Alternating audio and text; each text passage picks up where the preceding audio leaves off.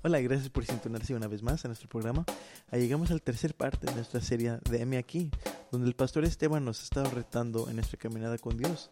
Y en esta tercer parte ah, también nuestro pastor nos reta ah, y nos dice que ah, toma las palabras de, de- de Jesús y donde Jesús nos dice que nosotros debemos ser la luz de este mundo. Y el pastor nos reta que nosotros sí debemos ser esta luz en donde quiera que, que estamos, en el trabajo, en la casa, con familia, con amigos, Ah, no importa dónde estamos, nosotros debemos de brillar como cristianos.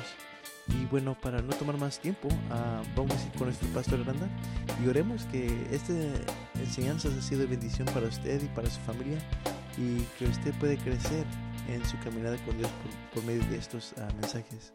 Dios le bendiga. Yo el otro día estaba pensando algo. Un poco, bueno, nomás lo voy a decir. Pero me puse yo a pensar, mi esposa y yo, Dios nos ha bendecido con dos hijas y dos hijos. Y yo pensé y dije, eh, ven, qué trabajo es criar hijos. No oigo ni un amén, pero sí es. ¿Qué trabajo es criar hijos? Es un trabajo. Y fíjense que no existe un manual que tú puedes abrir. Es cuando el muchacho haga esto, tú haz esto. Cuando la muchacha hace esto, tú haz esto. No existe un manual.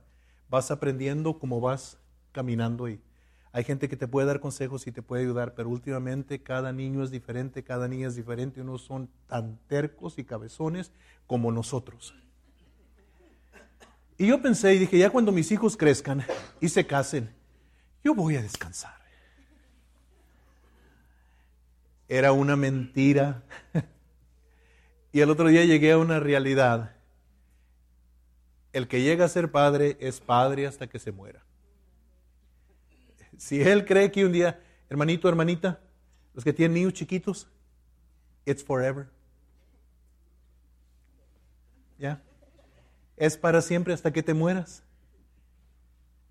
Tú crees, no, cuando crezcan, ya, ya voy, voy a descansar, ya, ya se fueron de la casa, ya se fueron del estado, ya se fueron del país, se fueron para la luna. Ya, ya, yo voy a... Ah, ah. Nunca descansas.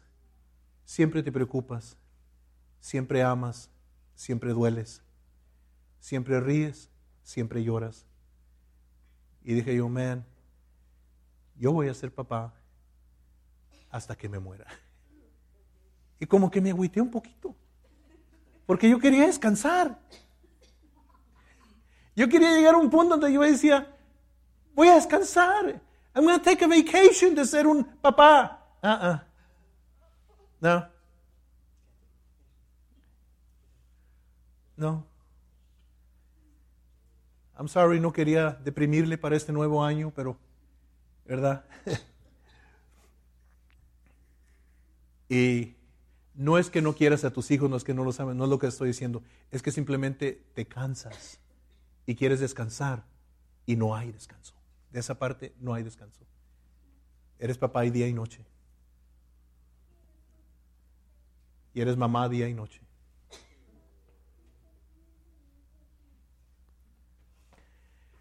Pero quieres hacer una diferencia, ¿verdad?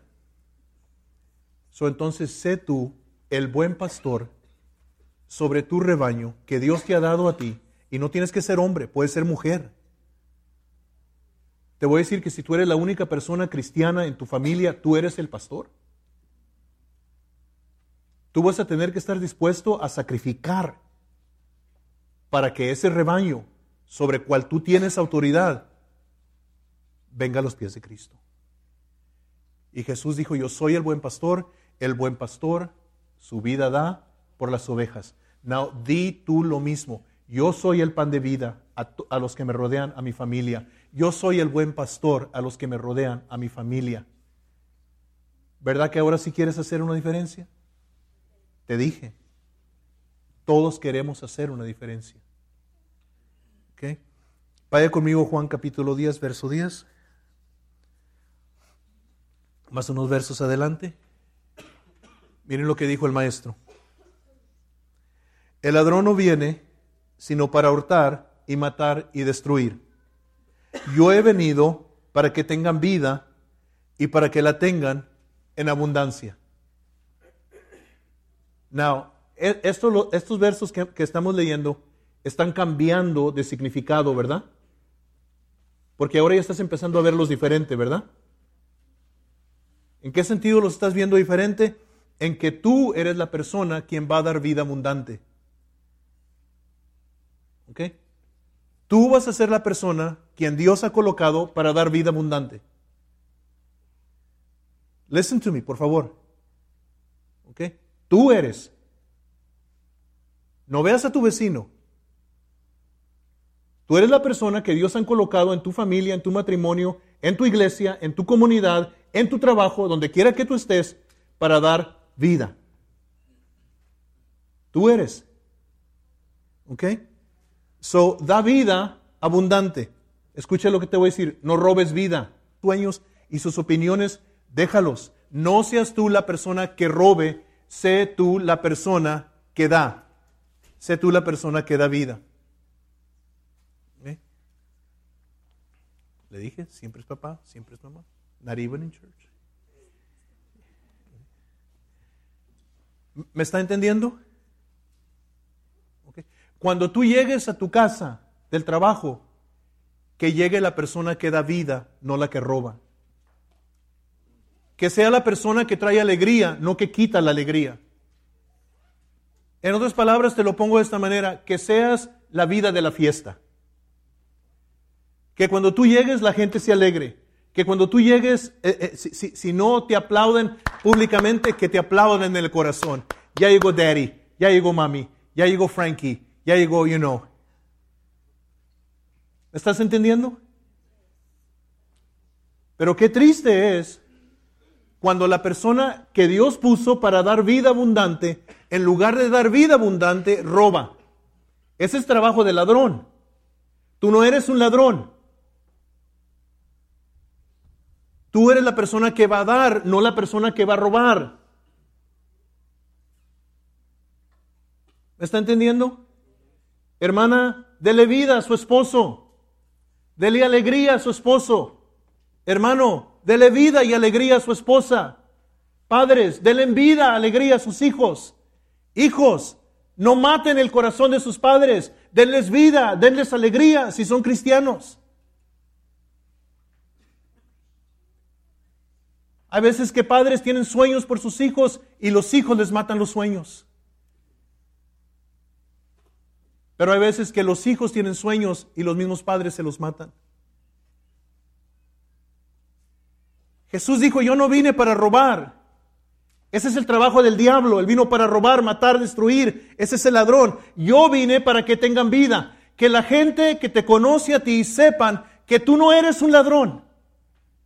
Tú no eres una persona que quita, tú eres una persona que da. Tú eres una persona que crece. Tú eres una persona que aumenta la vida de la otra persona que la gente que se acerque a ti después de que han estado contigo se sientan enriquecidos por haber estado contigo, no, no, no, no deflamados, no, no este, como que alguien les chupó toda la, la energía. Hay gente con quien tú puedes platicar que después de que platicas con ellos te sientes deprimido.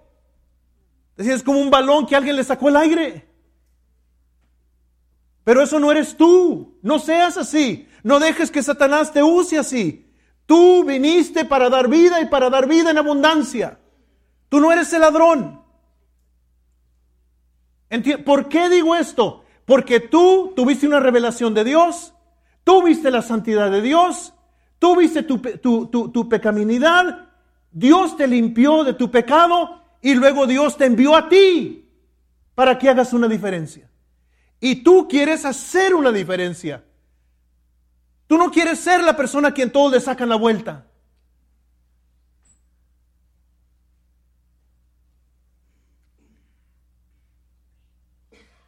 Hace años, el hermano Jaimito Villarreal eh, escribió un canto que se llama Cara de Limón. ¿Se acuerdan del, canto Cara de Limón? Y luego la última línea del canto de Cara de Limón. Lo pueden Google, San Google, por ahí tiene que estar. Un Jaimito Villarreal. La última, la última línea de su canto dice, cara de limón, en el infierno te harás chicharrón. Qué feo. ¿Mm? No seas tú el cara de limón. Tú da vida, porque ese es tu llamado. Ve cómo Dios necesita representantes aquí en la tierra. ¿A quién enviaré? ¿A quién enviaré a esa familia? ¿A quién enviaría ese matrimonio? ¿A quién enviaría esa iglesia? ¿A quién enviaría esa comunidad? ¿A quién enviaría ese trabajo? ¿A quién enviaré? Sé tú la persona que dice, heme aquí, envíame a mí. Juan 14, 27. ¿Se, ¿Se, le están abriendo los ojos algunas cosas, hermanos? Se le están abriendo los ojos algunas cosas. Juan 14, 27.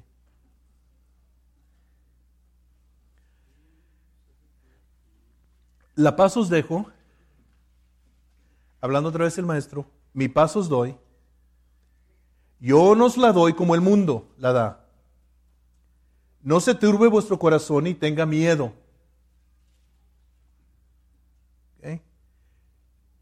Otra vez vamos a leerlo. ¿Lo, está aplicando ya? ¿Está viendo, ¿Está viendo cómo cambia la perspectiva?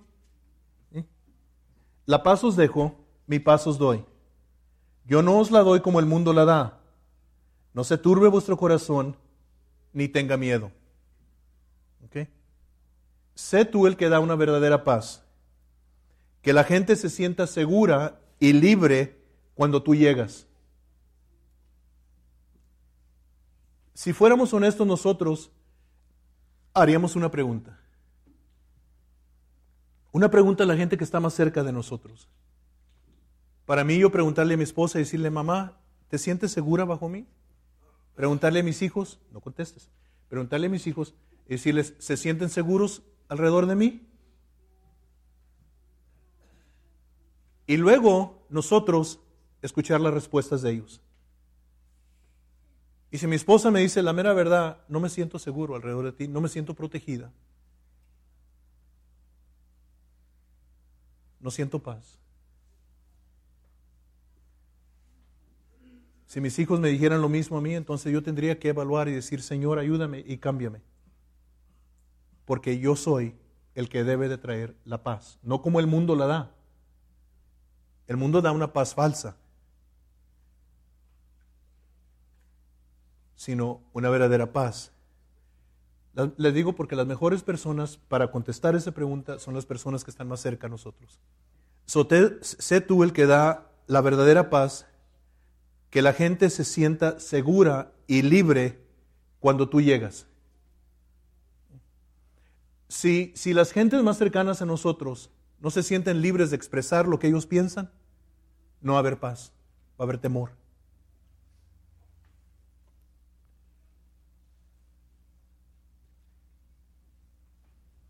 Y entonces, lo último que quiero compartir con ustedes esta noche, de aquí, este, es en Juan 8, del 10 al 12. Y algunos conocen esta historia de esa mujer que sorprendieron el acto de adulterio. ¿Se acuerdan? Los versos 10 y 11 de esta historia, que, que ya conocemos, ¿verdad? Esta historia de esta mujer. Enderezándose Jesús y no viendo a nadie sino a la mujer, le dijo, mujer, ¿dónde están los que te acusaban? ¿Ninguno te condenó? Ella dijo, ninguno, Señor. Entonces Jesús le dijo, ni yo te condeno, vete y no peques más. ¿Ok? No seas tú la boca que condena.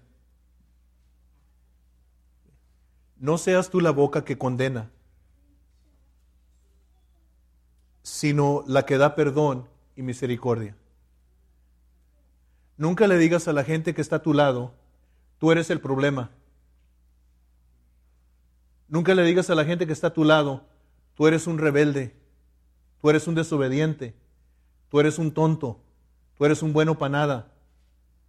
No seas tú la boca que condena, porque especialmente si es con gente muy cercana a nosotros, empiezan a creer lo que nosotros le estamos diciendo y empiezan a actuar así. Inconscientemente lo hacen. Si le dices constantemente al muchacho, eres un tonto, eres un tonto, eres un tonto, al rato el muchacho empieza a actuar como un tonto y a hacer cosas tontas. No seas tú la boca que condena, sé tú la boca que perdona y que da misericordia.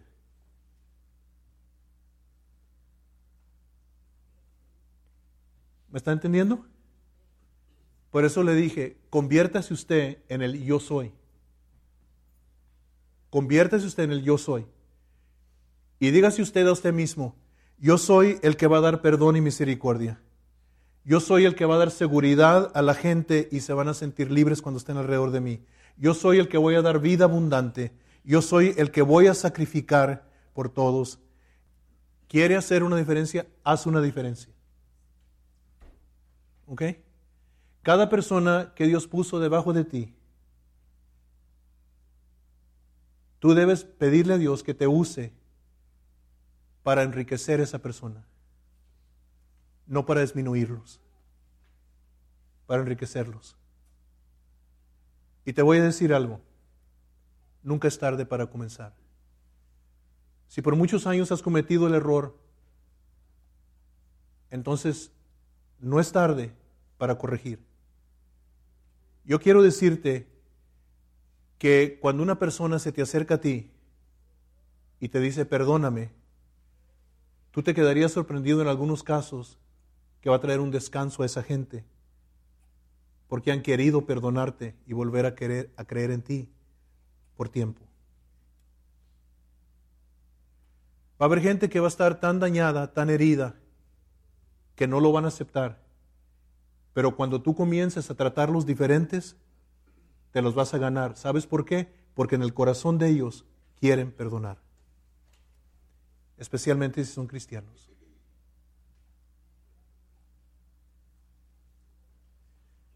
Fíjense que yo escuché algo que me, e, en verdad me sorprendió. Nosotros hemos tratado con casos, hemos visto casos muy severos, pero en este caso eran dos jovencitas. A las dos jovencitas las violó su propio padre. A las dos jovencitas las violó su propio padre. Y una noche que estábamos teniendo un, servicio, una reunión aquí en la iglesia, no lo quiero ni llamar servicio, era un, era un tiempo donde vinieron los jóvenes y vinieron los solteros y, les dimos tiempo para hacernos preguntas y para, para, cualquier cosa que querían.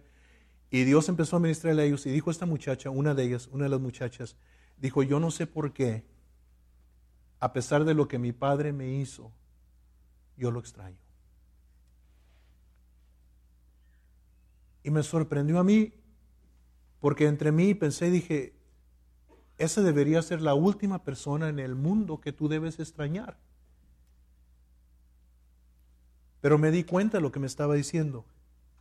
Me estaba diciendo, yo necesito a mi Padre y necesito su amor. Lo necesito. A pesar de lo que me hizo, yo reconozco que lo necesito. Y hay gente alrededor de nosotros que nos ama, pero nosotros les hemos cerrado la boca para decirnos que nos amen. A veces un perdóname, a veces una conversación donde tú te sientas honestamente con la persona y le dices, dime en qué te lastimé, dime en qué te ofendí, porque yo quiero darte vida, yo quiero darte paz, yo quiero ser la persona que traiga vida y yo quiero que cuando yo ya no esté, que tú puedas decir, esa persona que está en ese cajón enriqueció mi vida y me dejó a mí mejor como persona y como cristiano. Conviértete en el yo soy. Toma la iniciativa. Querer hacer una diferencia, ya la quieres hacer. Ahora, hazla hazla. Sé intencional. El diablo te va a pelear.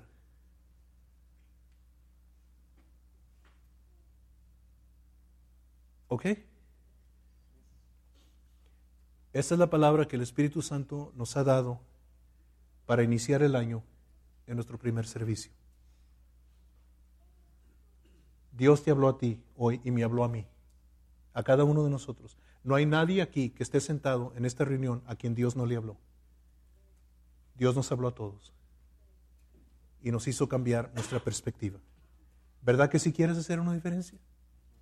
Vas a hacer una diferencia. Hazlo. Tú vas a cambiar el mundo que te rodea. Tú vas a dar paz.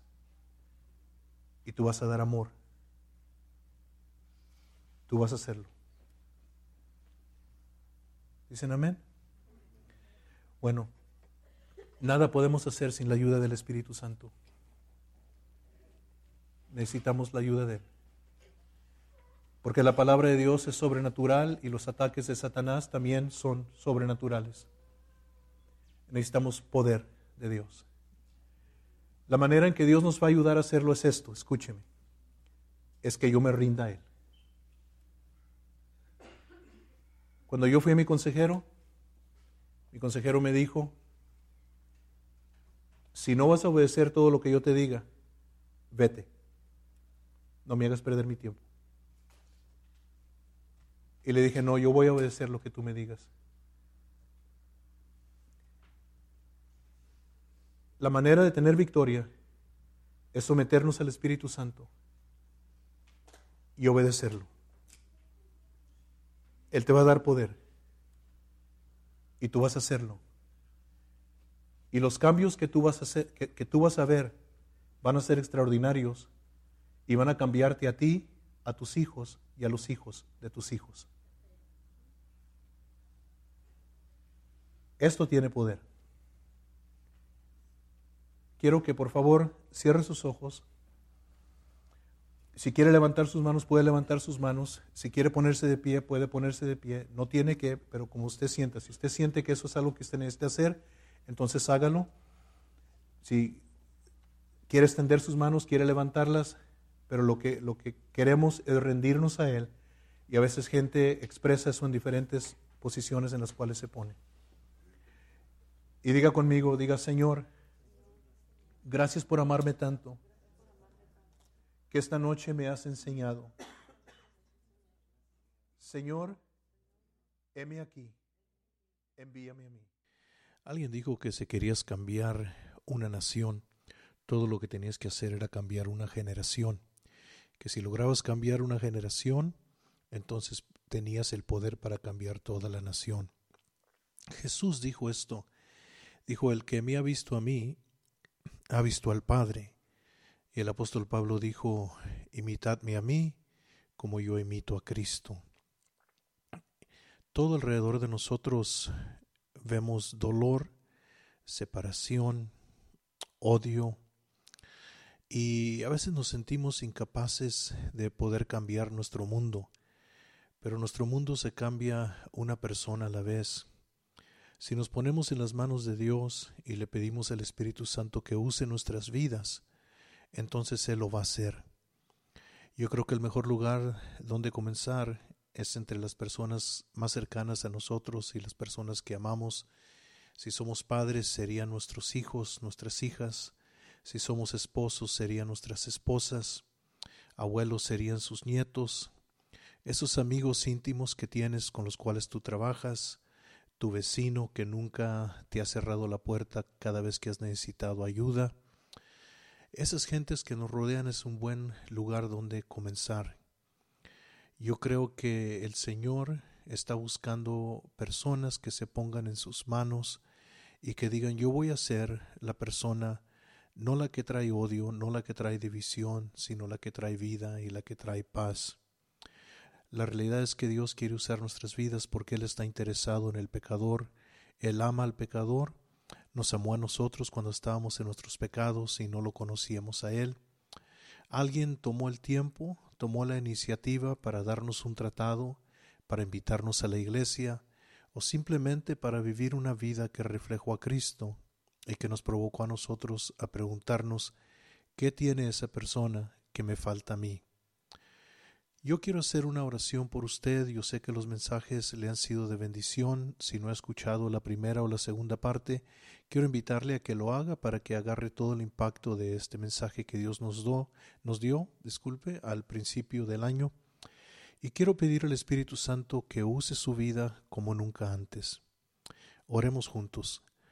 Señor, venemos delante de ti, en el nombre de Jesús. Espíritu Santo, tú nos has dicho en tu palabra que todo lo que pidemos en el nombre de Jesús, tú, Señor, lo vas a hacer.